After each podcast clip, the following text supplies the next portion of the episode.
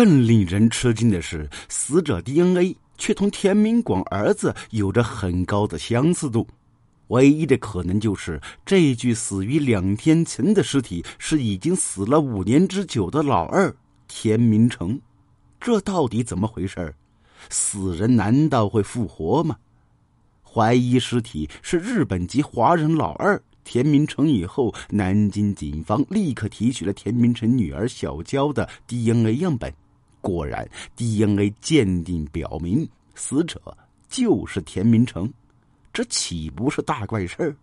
田明成早在五年前就因为车祸死于兰州，连尸体都被火化了。交警的事故鉴定书、死亡证明书、火化证明、公墓证明一应俱全，还获得了日本保险公司理赔金。这是怎么回事？一个人能死两次吗？换成一般人早就蒙圈了。这难不倒南京刑警啊！刑警们认为，焦急万分的田家小弟田明阳一定是个知情人。于是，警方对田明阳反复讯问，一直不愿配合的田明阳终于开口。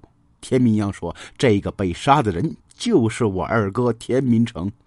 这到底怎么回事？你二哥不是早就出事故死了吗？那当年烧死的是谁？”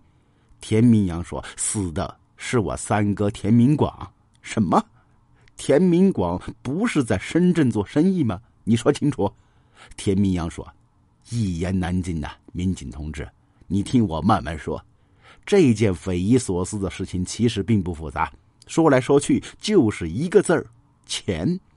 好，你从头开始说。田明阳说：“一九六二年，我二哥田明成出生于甘肃兰州农村。甘肃农村你也知道，很穷啊。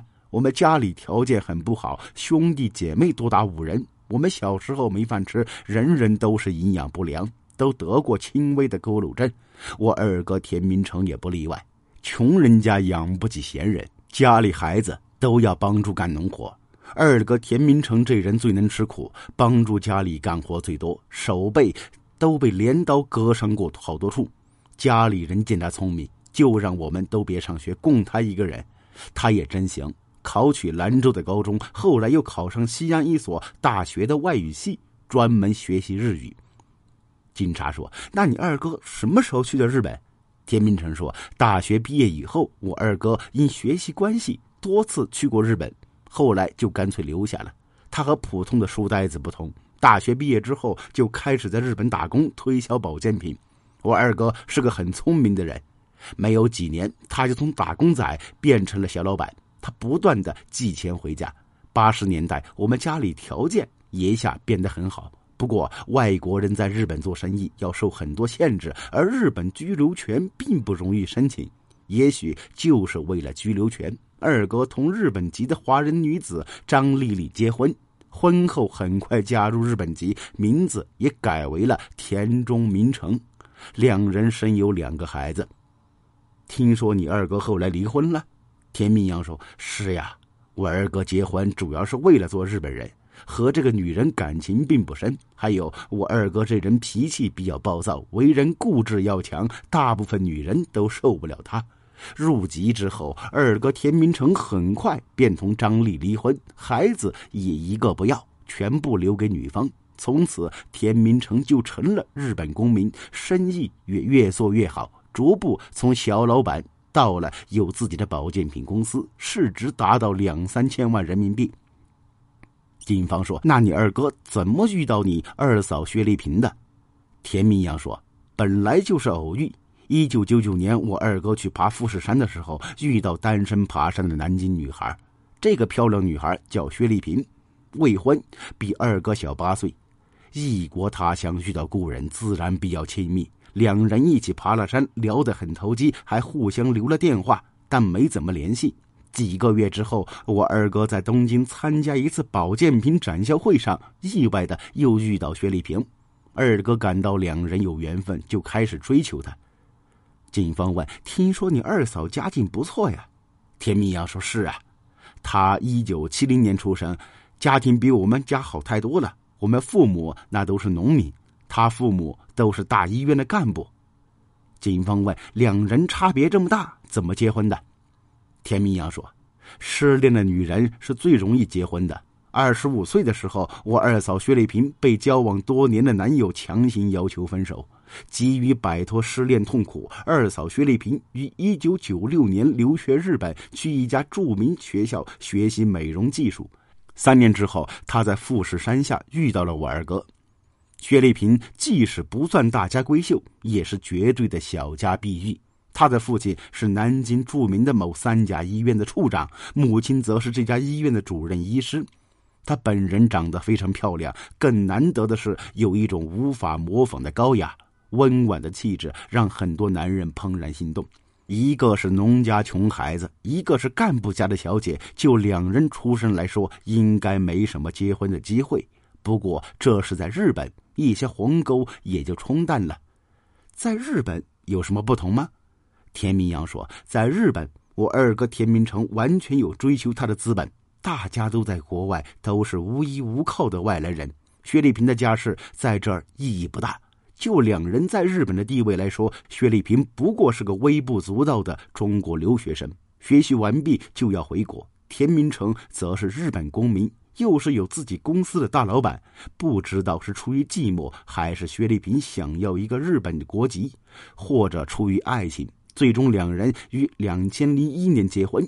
婚后，薛丽萍很快加入日本国籍，成为日本人，名字也成了田中丽萍。婚后不到一年，他们就生了一个可爱的女儿。只是此时，我二哥田明成的事业却走了下坡路。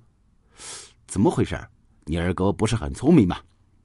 田明阳说：“我二哥毕竟是白手起家的小角色，再聪明也不行。他的公司规模很小，在高度发达的日本算不了什么。”开始，我二哥田明成主要走偏门，靠着搞含有中药的特殊保健品，这才发了一笔财。后来，日本相关机构对公司进行查处，认为中药成分不明，不能随便进入日本市场，颁发了禁行令。于是，订货商越来越少，我二哥的公司每况愈下，勉强维持，毫无利润可言。到了两千零五年，也就是我二哥再次结婚四年之后，保健品公司已经处于资不抵债、濒临破产的边缘。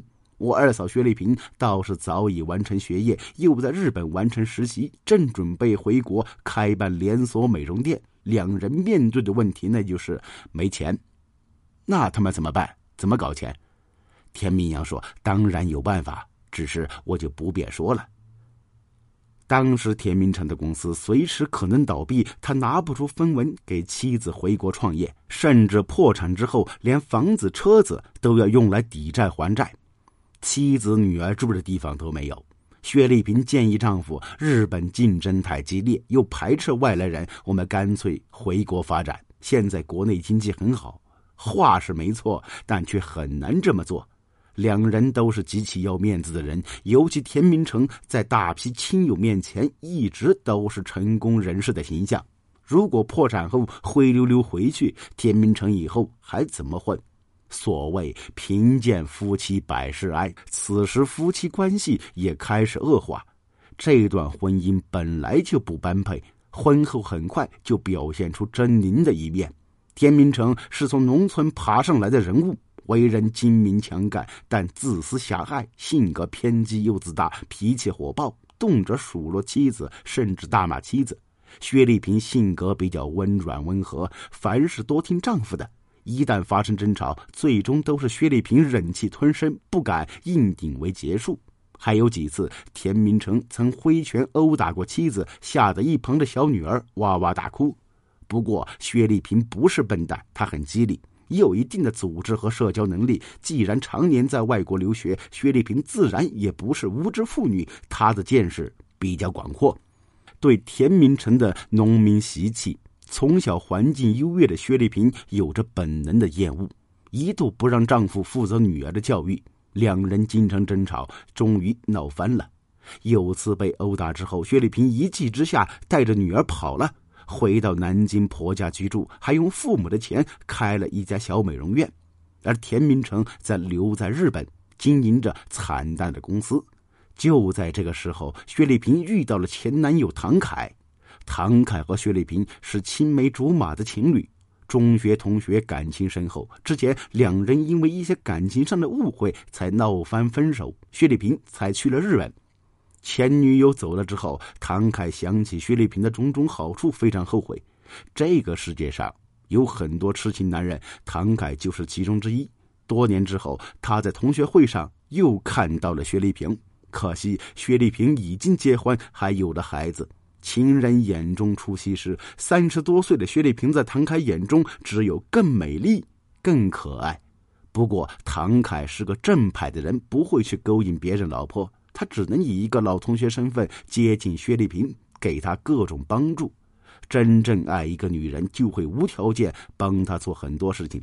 有意思的是，唐凯本人也是美容行业，于是他对薛丽萍开设美容店给予了极大帮助。两人本来就是旧情人，相处时间久了，自然很快旧情复燃。在薛丽萍看来，唐凯很有才华、有能力，丝毫不亚于丈夫田明成。同时，唐凯却非常谦虚，心胸开阔，做人讲义气，对朋友很好，甚至对薛丽萍的女儿也是特别的爱护。相比起来，唐凯比暴躁狭隘的丈夫田明成要好十倍。